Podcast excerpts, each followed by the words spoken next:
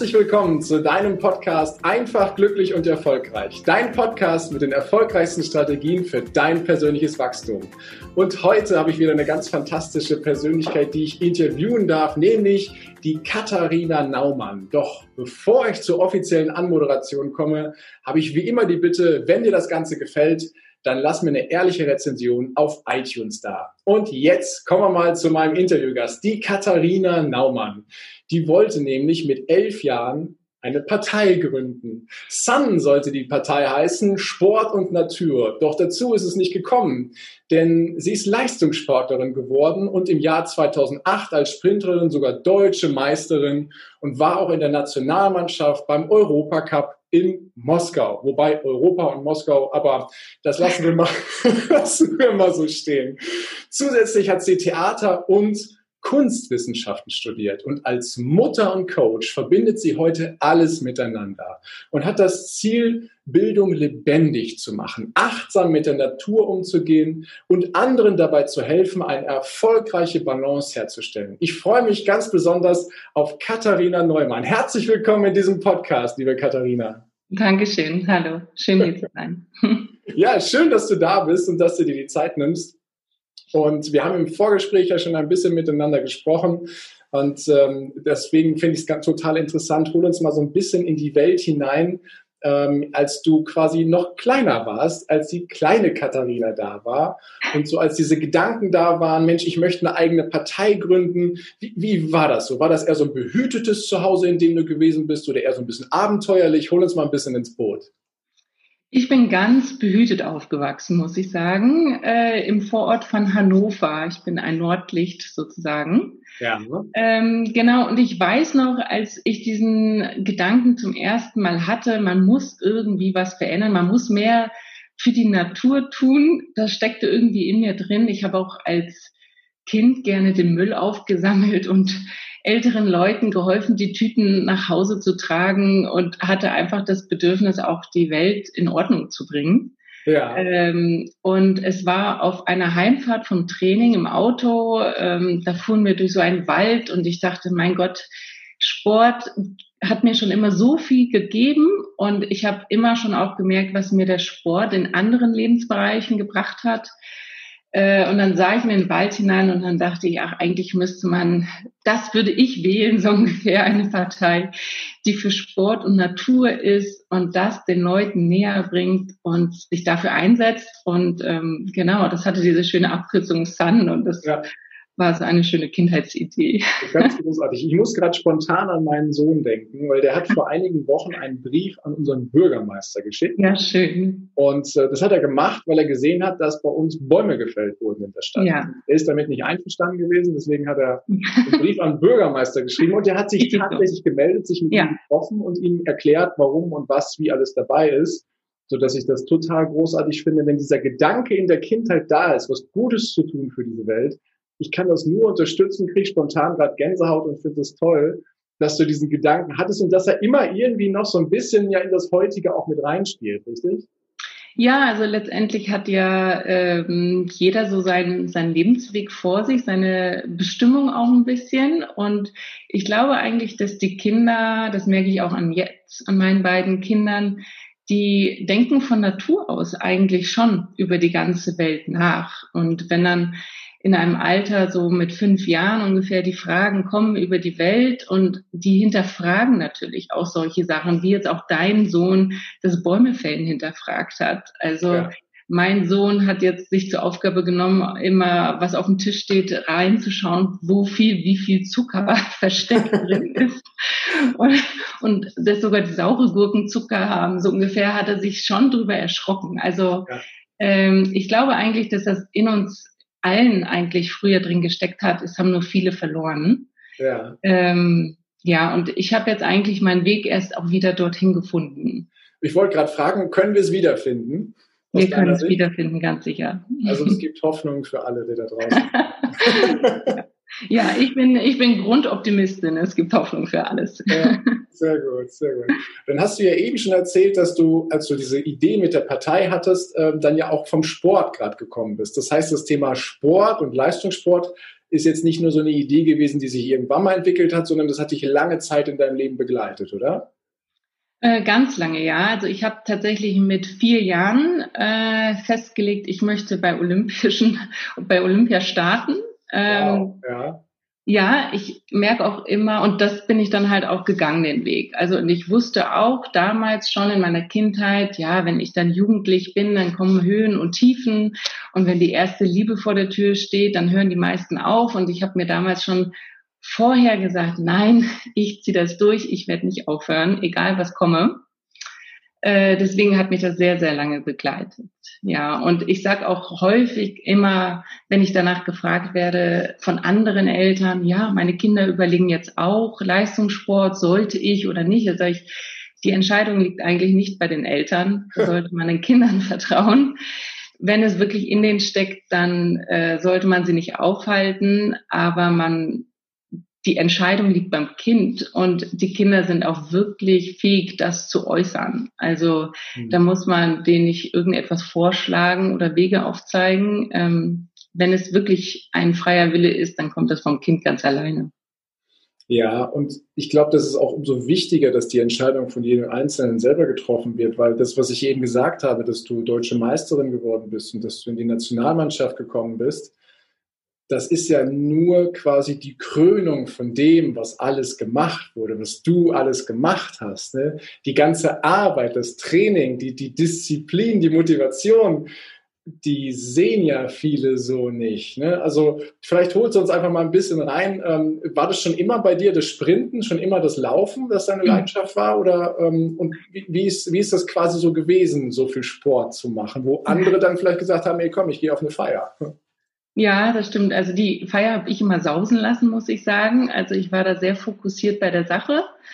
Ähm, alleine durch den Traum, ich möchte zu Olympia. Und ja. ähm, wenn man auf dem Weg ist, ist, man ist ja jetzt nicht von einem, wir haben immer Knackwurstsportfest gesagt, plötzlich auf der großen Bühne. Es geht ja wirklich langsam peu à peu.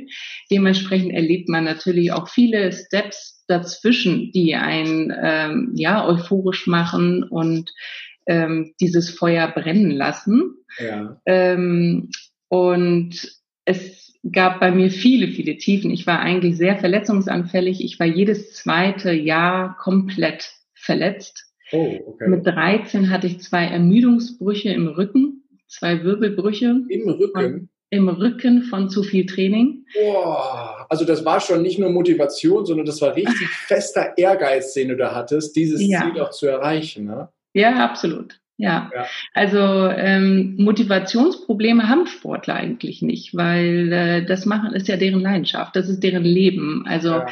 wenn auch jemand sagt, ähm, lerne vom Sportler, wie man sich motiviert, ehrlicherweise muss man sagen, die Sportler sind motiviert von ja. sich aus.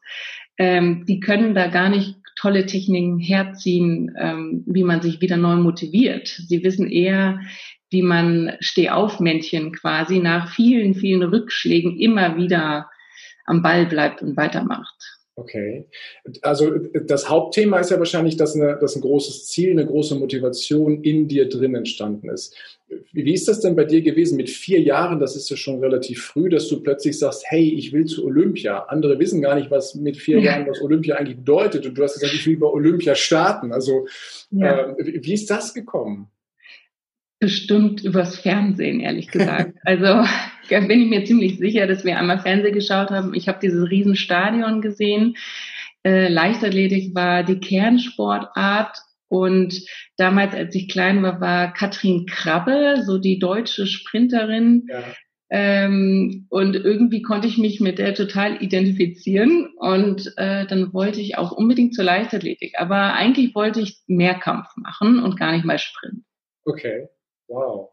Und äh, also wenn ich das so höre, dann, dann ist ja wirklich viel gewesen. Ne? Ermüdungsbrüche mit 13 und trotzdem dann dieses Ziel im Jahr 2008 dann erreicht, dass du deutsche Meisterin wurdest.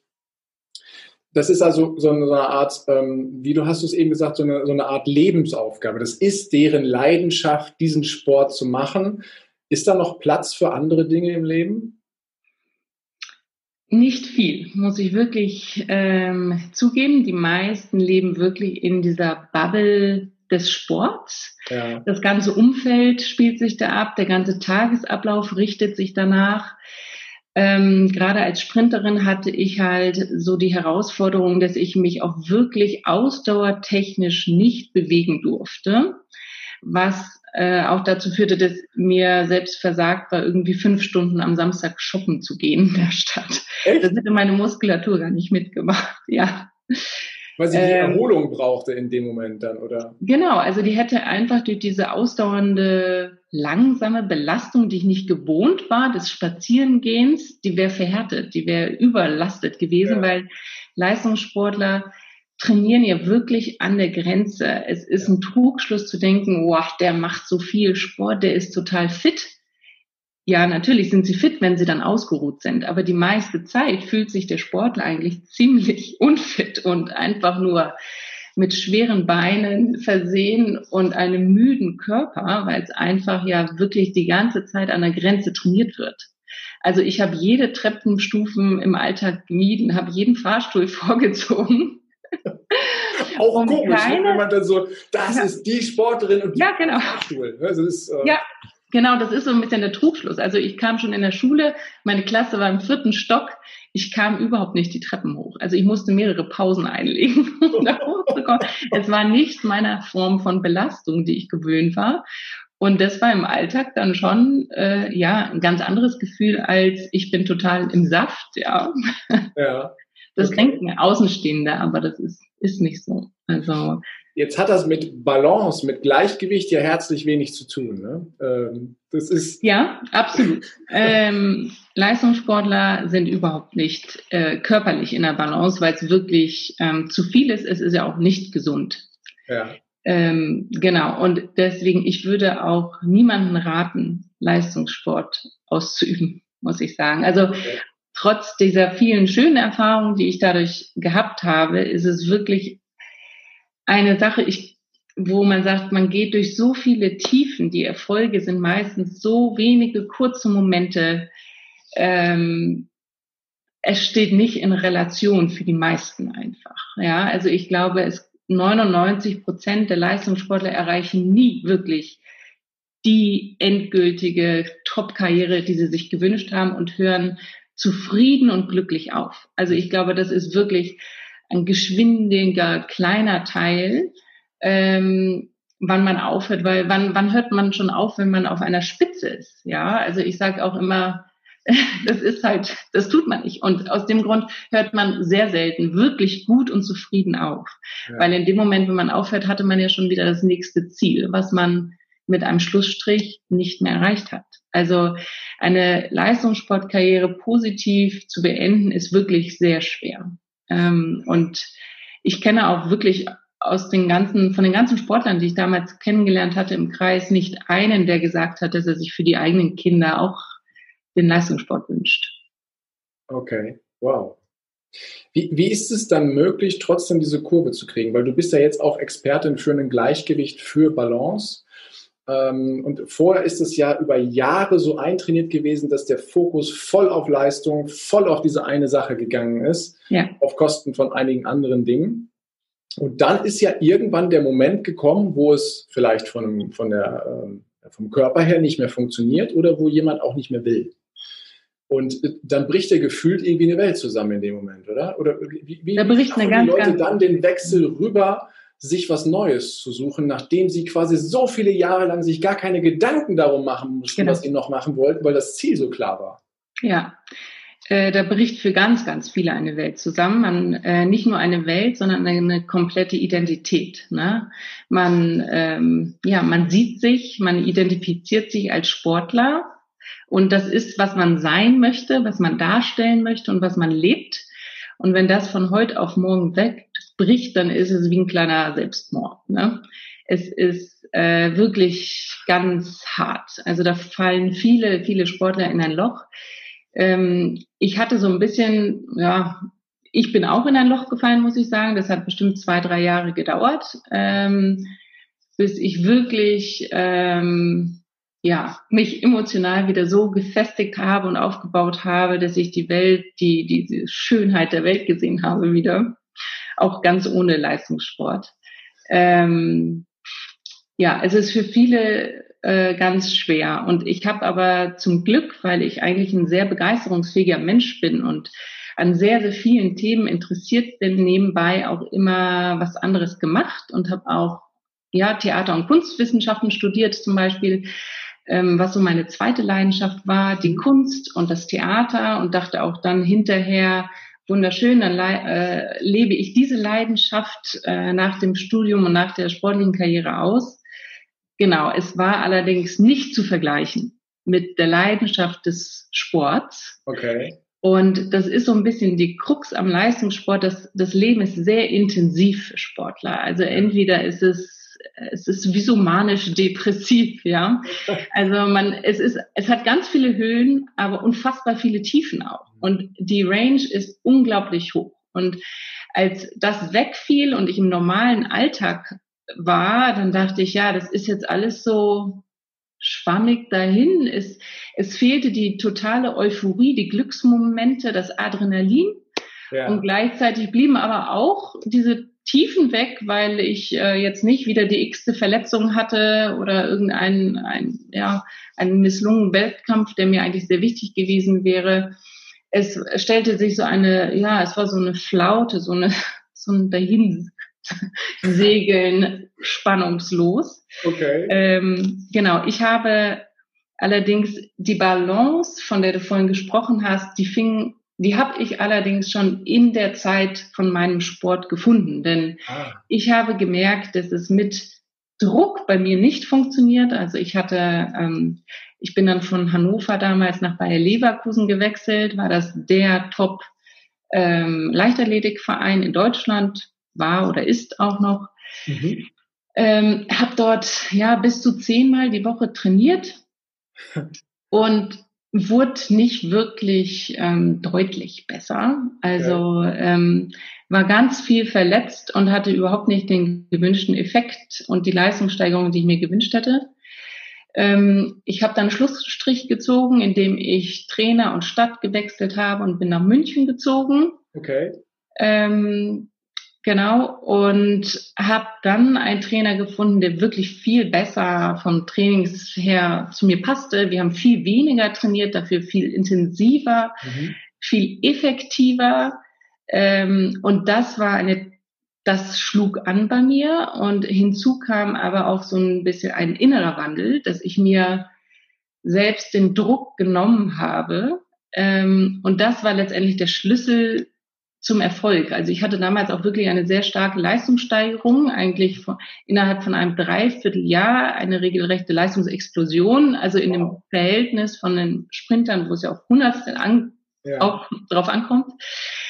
Und letztendlich habe ich gemerkt, dass es ja alles aus dem Mentalen, aus dem Inneren heraus kommt, der ganze Erfolg. Also das ich habe plötzlich eine ganz andere Sichtweise auf die Dinge gehabt. Mhm. Ähm, und ich weiß noch, an einem Tag der deutschen Meisterschaften, da stand ich zum ersten Mal nicht am Start und dachte, so, jetzt, ähm, jetzt Power und jetzt, jetzt muss ich, jetzt muss ich, jetzt ist der Moment da. Also ähm, einerseits habe ich mir natürlich schon Druck gemacht, aber ein Druck, der gleichzeitig pure Harmonie und Mitgefühl mhm. aus, versprühte. Es war eine ganz neue innere Einstellung. Ähm, ich hätte wirklich von Herzen mich auch für die Konkurrenz gefreut. Okay. Und das ist eine, ähm, und das wirklich nicht dahingesagt, sondern wirklich gespürt, dass wir doch eigentlich alle zusammengehören, dass wir eine wunderschöne Sache da ausüben, gemeinsam da sind und jeder das Beste einfach gibt, was er zu geben hat. Und alleine darin habe ich so viel Schönheit und Freude gesehen, dass es mir ermöglicht hat, wirklich so eine innere Harmonie und Balance zu finden, dass ich es habe einfach, ja, es, es flog, es war leicht, es war pure Freiheit und ein ganz großer innerer Frieden. Und ähm, gerade im Sprint ist so ein bisschen die Krux da, dass man halt nicht verkrampft und festmacht, weil in dem Moment wird man langsamer auch. Mhm. Also man muss ganz locker bleiben. Und da ist ein Weg, äh, ja, sehr arrogant zu sein, sind auch viele Sprinter, muss man dazu mhm. sagen. Aus dem Grund sind die auch gute Sprinter. Wahrscheinlich, weil sie dann nichts an sich ranlassen. genau, weil es denen überhaupt nicht, puh, ist mir doch egal, wenn da jemand neben mir aufkommt. Man hat ja den direkten Vergleich, aber ähm, dazu gehörte ich jetzt nicht. Und für mich war einfach dieser Schlüssel, diese, ja, diesen inneren Frieden zu schließen mit der ganzen Situation und eigentlich pures Mitgefühl den ganzen anderen Athleten auch gegenüber zu finden. Wow. Wow, wunderschön. Mich äh, umtreibt jetzt die ganze Zeit die Frage, vorher war die Situation da, dass du gesagt hast, ich muss und ich will und unbedingt und noch besserer Trainingsort, noch besseres Training. Du hast gesagt, es funktioniert irgendwie nicht und ich mache einen Wechsel. War das nur dieser Wechsel, der das ausgelöst hat oder hat sich bei dir dadurch noch irgendwas verändert, dass diese, diese Harmonie dann eingekehrt ist? Weil das ist ja ähm, etwas, was, was ein kompletter Paradigmenwechsel gewesen ist. Total, Leben, ja? ja. Also letztendlich ähm, dadurch, dass ich ein ganz neues Leben hier angefangen habe in München, ähm, hatte ich natürlich viele unterschiedliche Einflussfaktoren und es, ich bin bestimmt davon überzeugt, dass vieles darauf einzielte, dass es plötzlich innerlich so ein, so ein Switch gab. Ja. Ähm, zum Beispiel in meinem theaterwissenschaftlichen Studium hatte ich dann auch das Fach Philosophie. Ja, also man denkt sehr, sehr viel und anders über das Leben nach. Ich habe es war eigentlich eine sehr stressige Zeit in dem Moment, weil ich habe abends am Theater noch gearbeitet, ähm, habe vormittags studiert, dazwischen studiert ähm, und ja. bin abends noch ins Theater gegangen als Nebenjob.